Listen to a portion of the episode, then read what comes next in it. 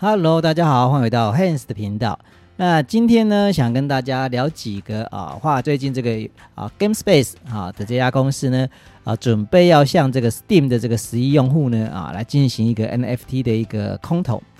那今天呢，就想要来跟大家稍微聊一下这个啊传统游戏跟这个啊这个啊区块链游戏隔阂的一个问题。那最近呢，我刚好又看了一篇文章啊，这篇文章非常有意思哈。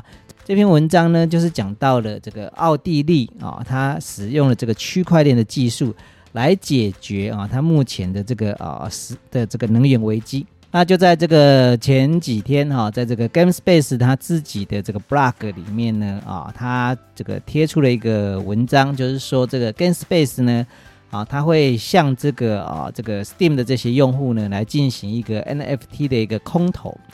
那其实目的呢很简单啊，他就是希望说哦，这个啊 Steam 的用户呢都能够这个转换到这个啊这个 GameFi 里面啊来来这个使用。那所以他在这边就说到了，就是说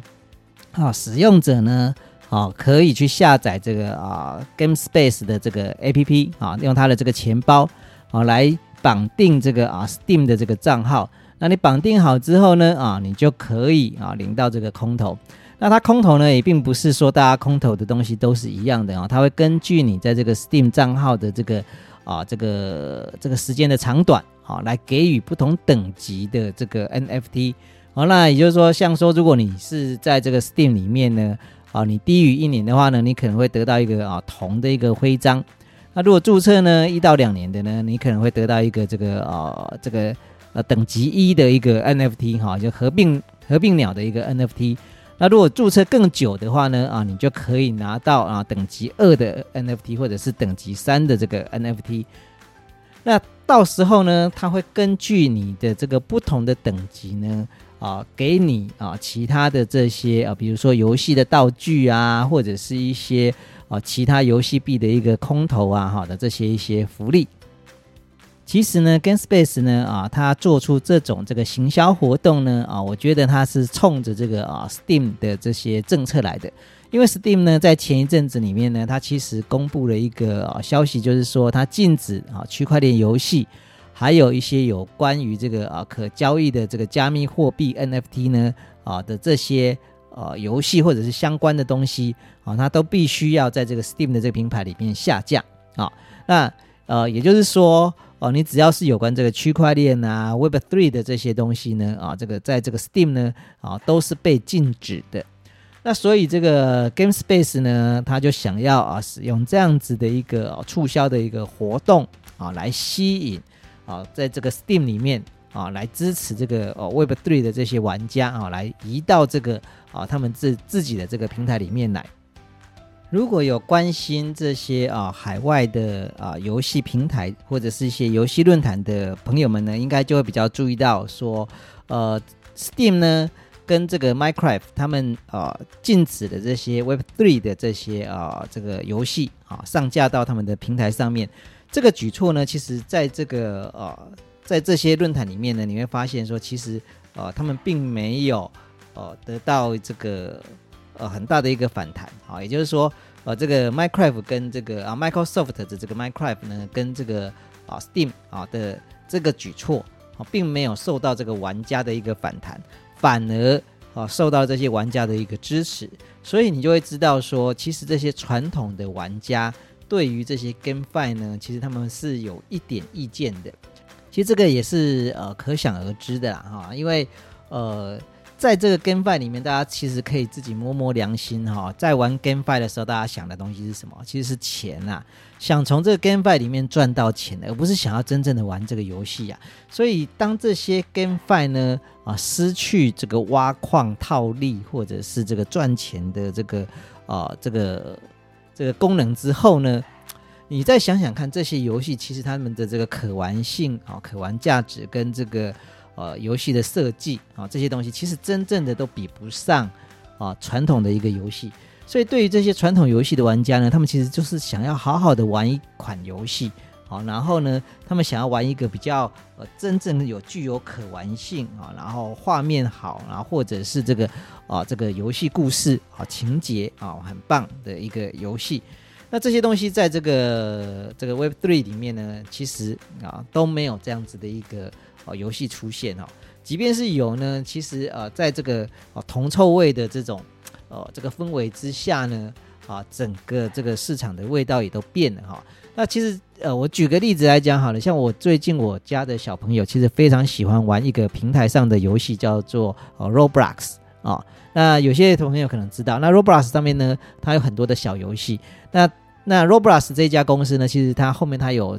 它有在争这些有关于这个啊 Web3 跟区块链上面的一些工程师嘛，所以呢，他们可能会往这个啊 Web3 这个方方向去走。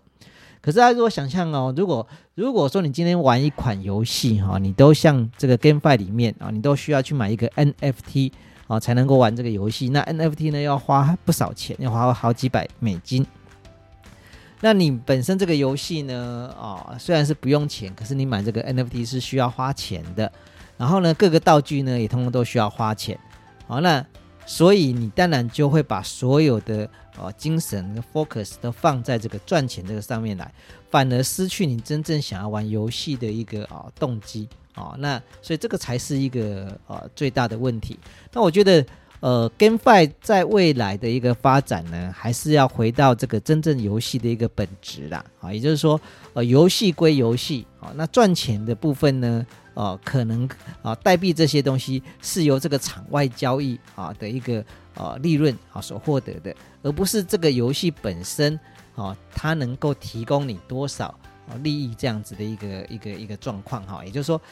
就就我觉得这个东西比较像是呃，这个我们以前在玩一些游戏的时候，我们会去一些呃这个这个道具拍卖平台啊，去卖我们的角色，卖我们的武器啊，那或者是卖我们的一些呃这个这个人物哈，那像这些的平台呢，其实。呃，如果以后都变成 Web Three 的话呢，啊，其实就变成这个 NFT 的一个形态嘛。那对于这个玩家交易上面来讲啊，P to P 的这种玩家交易来讲的话，啊，它变得更加的一个容易。好，那我觉得这个才是未来这个啊 GameFi 要去走的一个方向，而不是呃这个打这个游戏呢就可以让你赚钱哦。那这个这个实在是呃已经失去了这个游戏的一个本质，也这也难怪啊这些这个传统游戏的。啊的这些玩家对于这个啊 NFT 或者是对于这种啊这个 GameFi 啊的这些游戏呢，啊没有多大的一个好感。那可是我个人还是觉得说，这个 NFT 呢，在 GameFi 里面呢，还是啊非常的一个啊具有前景的啊。只不过是我觉得啊这些游戏的开发厂商最后最后还是啊必须要回归到这个游戏的本质哈，这个才是最根本的一个啊这个做法。最后呢，想要跟大家啊分享一个非常有趣的一个啊文章哈。那这个文章呢是来自于这个 Coin Telegraph 啊的这个网站里面。那这一篇文章里面就说到了，就是说这个奥地利呢，它如何使用区块链的这种技术呢，来解决他们目前的这个啊能源危机。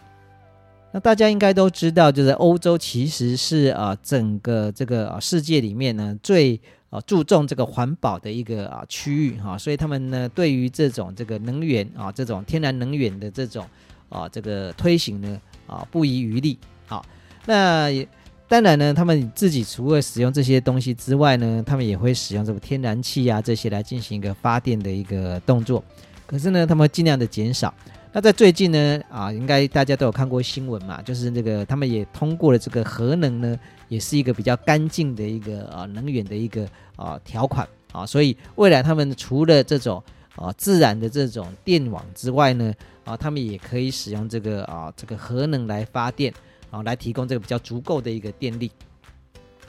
好，那目前呢，这个欧洲因为他们都比较常使用这个啊太阳能跟这个啊风力发电啊水力发电这种自然能源，那也就是说，在每一个家庭呢，其实他们都有自己一个发电的一个系统。可是呢，呃，大家应该都知道，就是每一个家庭呢，他们的这个条件不同啊，那还有他们的这个啊场地的一个限制，所以每一家啊每一户他们所产出来的这个电能呢啊都不尽相同，所以有些呢可能可以自给自足啊，那没有问题。那啊有些呢可能就是啊不够，那不够的时候他就需要去对外哈去这个电网里面购买这个电力。那这个奥地利呢，他们本身呢是没有开放这种 P to P 的这种啊电力交易。什么东西叫 P to P 的电力交易呢？P to P 的电力交易就是说，当你今天啊，我在我家里面我装了这个太阳能板，那我这边呢，我我的这个电力呢啊，我这个超过我啊每天我所需要的电，那这时候呢，我就可以把我的这个电力卖出去。那所以如果有一另外一个人呢，他们家用的电量可能比较大一点。所以他们的电呢可能不太够用，所以这时候他就会去这个市场里面啊去寻求这个啊这个这个卖家卖出来的这个比较便宜的这个电，好，那所以啊这个叫做 P to P 的一个这个电力交易好的一个平台。那目前呢，奥地利其实它并没有开放这种 P to P 的这种呃这个电力交易，那可是呢，他们现在已经在做这个研究跟试验啊，所以。啊，在这个时候呢，啊，他们这个电力公司啊，还有一些这科技公司呢，啊，他们就合资啊，成立一家啊 Riddle Co Energy Solutions 啊的这家公司，他们来进行一个 P to P 的一个啊能源研究。那在这边又讲到了，就是说他们现在呢的做法呢，就是说啊，他们目前把这种 P to P 的这种啊能源呢，啊，把它这个做代币化。哦，那这些代币化呢？也就是说，哦，他把每一个人可以生产出来多少电能的这件事情呢，啊，把它使用这个 token 啊来作为一个代表。那如果今天你可以产生的这个电能呢，啊，假设是十瓦，啊，那我那我们它可能就对应到，哦，你可能就是哦价值这个一千个 token，啊，那你有二十瓦，那你可能就是啊这个两千个 token，啊，那大概就是以这种方式啊来进行一个这个呃这个数量啊数字化。那在这个文末这边呢，他有讲到，就是说目前在奥地利里面呢，它目前这个 P to P 的这种能源交易呢，它还没有开放啊，也就是说法令上来讲还没有通过。所以这家公司叫 Riddle and Co. 的 Energy Solution 这家公司呢，啊，那他们在目前的做法就是说，他们实时的这个用这个及时的去取得啊，目前这个每一家每一户他们的这个用户的这个太阳能的一个资料，然后把这些资料呢，啊，透过这个数据的一个运算完之后呢，啊，把它写到这个区块链里面，那他们的这些用户呢，就可以透过这个区块链呢。哦，来得知说，哦，我今天我家的这个太阳能呢，哦，它产生了多少的电力？啊，那它没有扣除说你用掉多少电，它只是说你产生了多少电力，它把这个电力的数量呢转换成这个代币化，啊，然后呢把它写到这个区块链里面，所以呃，它的用户里面就可以啊，根据这个啊，这个这个它代币的这个数量啊，来知道说，哦，他们家的这些太阳能呢产生了多少的电。所以觉得这个是一个非常非常好的一个啊区块链应用的一个啊 sample 哈，就是说呃区块链它最大的一个功能就是啊它的资料呢，因为它都写在这个区块链上，所以它非常的透明啊，那所以它可以借由这种非常透明的方式啊，来让大家都在一个公平的一个基础下来进行一个交易。好，那我觉得这个才是这个啊区块链它的这个真正的一个应用的一个层面。那所以由这一篇文章呢，大家也可以知道，就是说区块链它其实已经慢慢的走进生活，那也越来越多的这些国家，越来越多的公司啊，愿意使用这种区块链的一个技术。所以这也就是为什么我啊，对于这个区块链的产业呢啊，这么的有信心，因为这个产业里面的应用其实是啊，还有非常多的应用可以做哈。那呃，只是说大家呢需要去思考一下。怎么样把这些东西啊，把它打入真正的一个啊，这个这个生活里面？那以上呢就是今天的全部内容。那我会把今天所有提到的这些文章呢，我都会放在下面的这个描述栏里面。那如果呢你没有注册任何交易所的话呢，也欢迎使用这个描述栏里面的这些交易所来进行一个啊注册。那这些交易所呢都是我使用过的一些交易所。那最好的方式呢，还是把自己的这个币呢啊都提到自己的一个啊冷钱包。那最后呢，还是麻烦大家，如果觉得这个影片呢对大家是有帮助的话呢，也欢迎按赞、订阅跟分享。那我们下一次见，我是 Hans，拜拜。